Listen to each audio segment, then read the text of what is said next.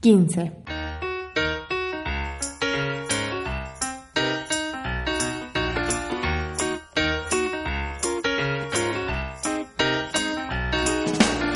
Me pasa que soy católica practicante y estoy cansadísima de que la gente hable del catolicismo con tanta ligereza. O sea, yo puedo entender que pienses que soy una boluda por creer y todo lo que quieras, pero de ahí a tratarme de idiota en cada aspecto de la vida solo porque no me da vergüenza decir que creo en algo, me parece que es mucho. Yo sé que la iglesia tiene mil errores, pero a veces parece que la única iglesia que comete errores es la católica. Nadie habla mal de los protestantes o de los judíos y en el país hay muchísimas comunidades. O sea que no es una cuestión de tradición católica, sino de que la gente sabe menos de esas religiones, entonces no se mete. Pero son instituciones humanas a las que también habría que mirar un poco cada tanto, ¿no? No es que quiero que se digan cosas malas de todos porque sí, pero seamos consecuentes. Creo que tenemos que pensar un poco más. A mí personalmente me parece que todos tienen la opinión crítica con la iglesia siempre a flor de piel. Y si bien entiendo la actitud porque soy consciente de que la iglesia ha hecho daño, me parece que instituciones perfectas no hay ninguna. Por ejemplo, la justicia ha fallado muchas veces en este país y en muchos más. El mismo sistema democrático ha fallado y perjudicado mucha gente. Sin embargo, no hay mucha gente que diga, vivamos sin leyes y abajo la democracia. Cuando digo que soy católica practicante y me saltan con cosas como los curas pedófilos o las monjas ladronas, yo me pregunto si ellos dejaron de creer en el sistema judicial en el momento en el que apareció el primer juez chorro. Bueno, espero que no me odien tanto por todo lo que dije y que no piensen que soy una nazi o algo por el estilo. Gracias por el espacio.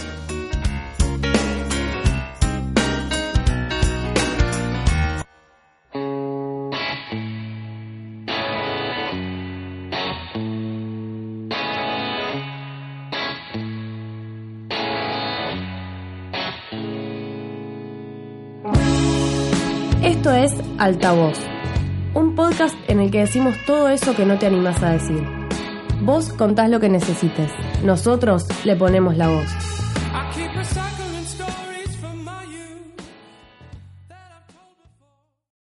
16.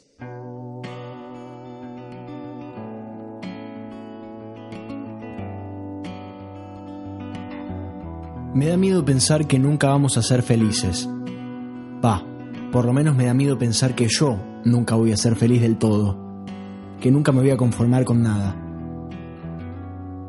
En realidad, sé que la felicidad no es algo continuo. La felicidad son momentos por los que vivimos. Intentar sostenerlos en el tiempo, que duren lo más que podamos para después retenerlos, guardarlos, aferrarnos a eso, volver a ese momento, a repetirlo, a lograrlo de nuevo, a que alguien pueda recordar esos momentos en los que fuimos felices cuando ya no estemos. Que cuando estemos por irnos podamos recordar esos segundos, esas imágenes, esas porciones de metraje de nuestra vida en la que fuimos genuinamente felices. Mirar atrás y decir, para esto viví.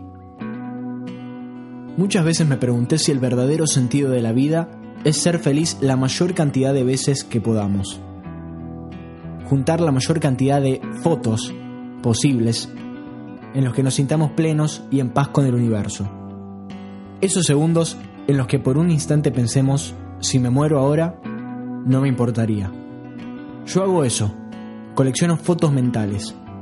Cada vez que experimento uno de esos instantes, saco una foto. Con los ojos, con la mente.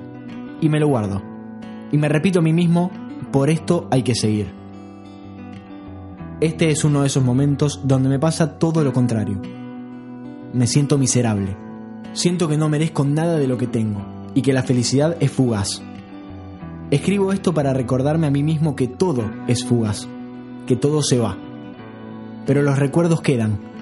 Y si sigo sacando fotos, si consigo seguir recolectando esas imágenes, al final todo va a haber valido la pena.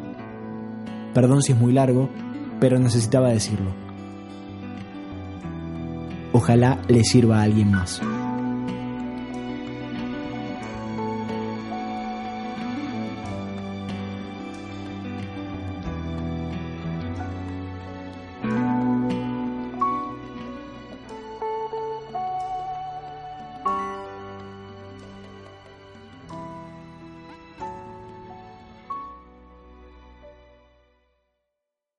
Diecisiete.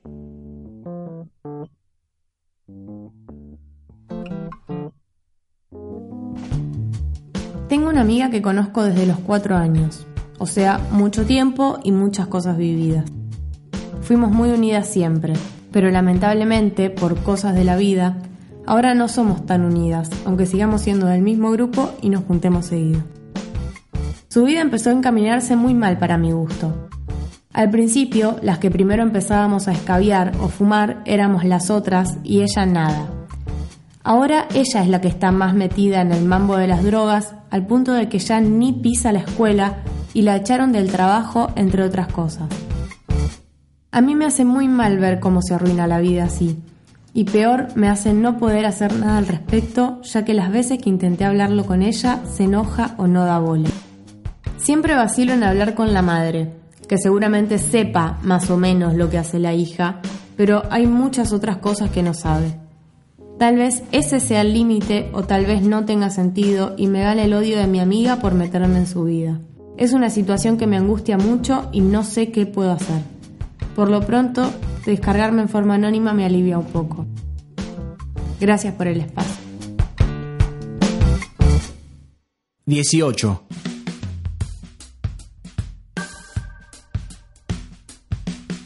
Esto es para el podcast de cosas que hay que decir. No me gusta derecho, pero de todas formas creo que en el colegio tendríamos que tener una base general sobre eso. Es decir, es la ley que tenemos para defendernos y no la conocemos. Y cuando necesitamos ayuda, recurrimos a abogados, profesión cuyo estereotipo es ser un cagador. Obvio que tienen las herramientas para hacerlo. Capaz te conspiran todo un juicio para que pierda el que tiene plata y se la reparten. Y vos ahí, como mosquita muerta. 19.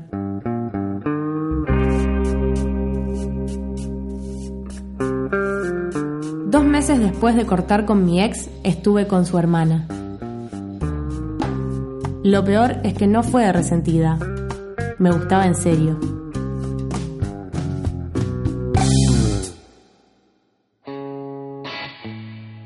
¿Hay algo que necesites decir? ¿Algo que quieras contar? ¿Algo que necesites sacarte de adentro? Escribinos al Curious Cat de Fandom curiouscat.me barra esfandom-bajo y nosotros le ponemos la voz. Un episodio cada semana solo en Fandom.